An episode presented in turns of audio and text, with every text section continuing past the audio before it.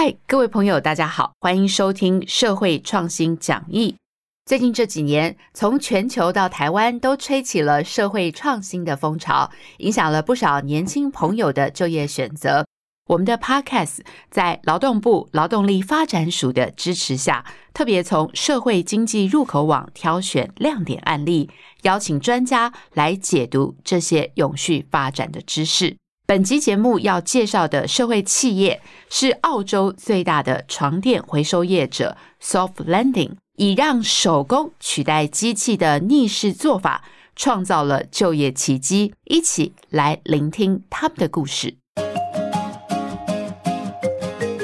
澳洲每年有一百八十万张床垫被淘汰，半数被丢进垃圾掩埋场，成为最占空间的垃圾。社会企业 Soft Landing 找到解方，在二零一六年创立时就设定明确的营运核心主张，打造出环保、就业、销售商、回收商、消费者多赢的循环经济模式。他们把环保回收与创造就业机会同时列为营运目标，选择竞争者少、人力成本高的废弃床垫回收业，切入循环经济市场。床垫中钢圈、泡棉、木材、纺织品等百分之七十五都可以回收利用，但十分琐碎费力。Soft Landing 把回收环节的每一份劳力需求都变现成工作职缺，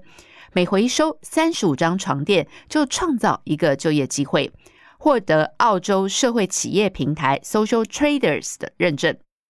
Soft Landing 每天回收七百五十到一千张的床垫。把弹簧用机器压缩成一百二十公斤正方形钢圈块，泡棉切碎提供给地毯衬垫制造商，床垫面料制成防杂草重生的抑制席，其他纺织品则再制成吸音板。回收床座，把木材切成木屑，作为垃圾掩埋场、苗圃、农舍的覆盖物，当成农业资材。Soft Landing 成立至今，已获得二零一六年保持澳洲美丽与永续城市奖年度社会企业奖。回收站点更已拓展到雪梨、墨尔本、博斯等九个城市和地区，是澳洲最大床垫回收业者。二零二零到二零二一年间，总回收量达到九千一百二十四吨。Soft Landing 在二零二零到二零二一年间创造两百六十个就业机会，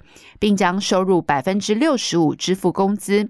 受雇者百分之七十九是原住民、难民、长期失业者等就业弱势族群。Soft Landing 也把消费者、床垫业者、劳工职场有序能力都纳为企业发展目标，从中得到源源不绝的商机与活力。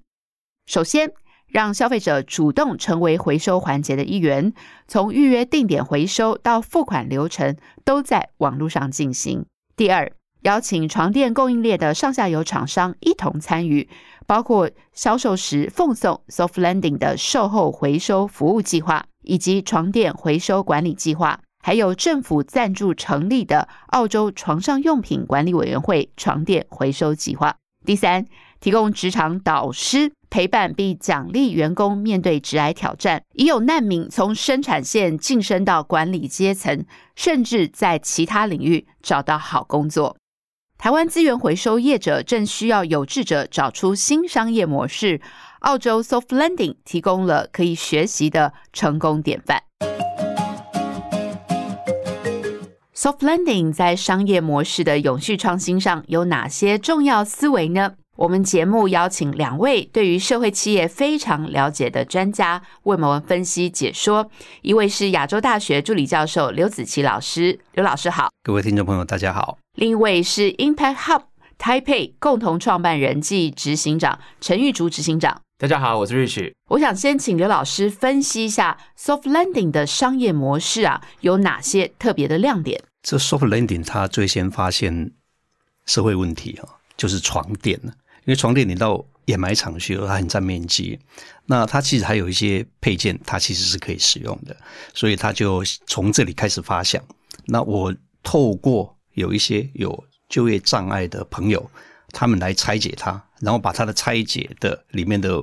木料，然后铁料，然后还有那些海绵，然后把它重新再贩售的话，诶，这是构成一个所谓循环经济的一个模式哈。所以他就从这个地方去设计。那消费者呢，你不需要预约，他有一些呃选定的一个厂址合作厂，你就就是运送到那里去付费哦，那就可以解决你的床垫的这个问题。那他们再把这些在这个拆下来的这些。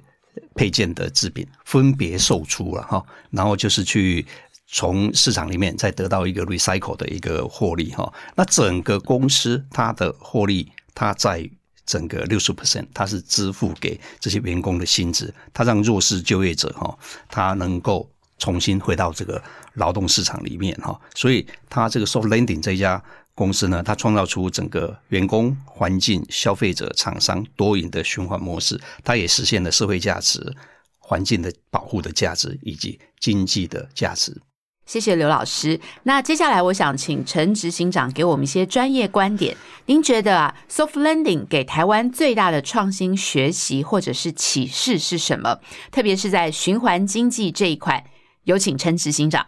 我觉得我呃这个案例其实让我们看到非常多，它在整个呃生产活动的价值链当中，它如何去拆解它，而它的这个生产活动价值链，它不是只是到送到消费者手中就结束了，他还去思考消费者用完之后，他如何去抛弃这个产品。他连后面这段都想清楚了，所以我觉得可以请可以给很多的呃创新者来想想，假如说我们生产一个产品或生产一个服务，在最后那一段的回收的机制上面，我们可以提出怎么样创新的做法，让你可以把这个完整的产品的生命周期都能够照顾到。我觉得这是一个非常重要，也是让大家可以去额外去思考的点。非常谢谢陈执行长。应该有人会好奇啊，现在很多企业不都是讲究要数位化或者是自动化来节省更多的劳动力吗？可是 soft landing 似乎从费力气的工作中提炼出很多的就业机会。我想请教两位专家，他们这种劳动力创新的模式最需要处理什么关键，才能在就业机会与节省劳动力之间达到平衡或创造最大的价值？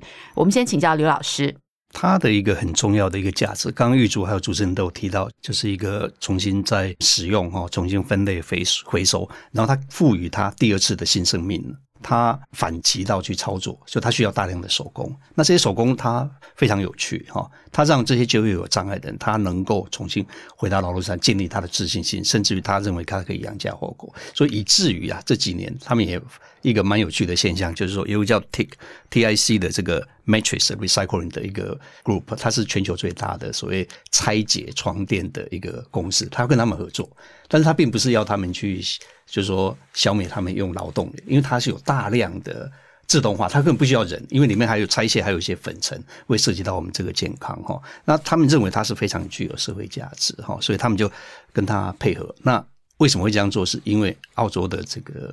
废弃床垫的量太大，你光人工拆解来不及，远来不及。但是他们同时保留了跟商业公司有一起合作的这个可能性。这样，陈执行长，您的看法呢？我觉得其实很重要的关键是我们可以回到联合国跟大家说的永续这件事情。其实永续啊，是在经济发展的前提之下。重视社会进步跟环境保护，那我觉得其实这间公司它其实非常做到了这三个的大集合。那我觉得另外一个很重要的关键，其实是在这过程当中的技能的培力，让这些原本是他在就业市场上面非常困难的伙伴。他能够透过来到这个地方，他能够获得专业的技能之后，他能够获得有尊严的工作，能够获得相对应的报酬。我觉得这件事情是不可被忽略的事。而这个整个床垫产业当中，非常人工的部分也还是需要存在的，所以他刚好去补足这件事情，让让这些伙伴们他们都有尊严的工作机会。所以我觉得是一个非常关键的点。非常谢谢两位专家。兼顾环境与经济的双赢，还能够创造就业机会，正是台湾迈向循环经济与永续发展的重要思维。而劳动力发展署支持这个社会创新 Podcast 系列的初衷，就是希望听众能够透过观摩国内外社会创新的案例，接轨最新的社会创新知识以及劳动力创新的思维。有兴趣的听众也可以上 Google 社会经济入口网。找到更多的资讯，社会创新讲义 Podcast，和大家下次再见，拜拜。拜拜拜拜，拜拜。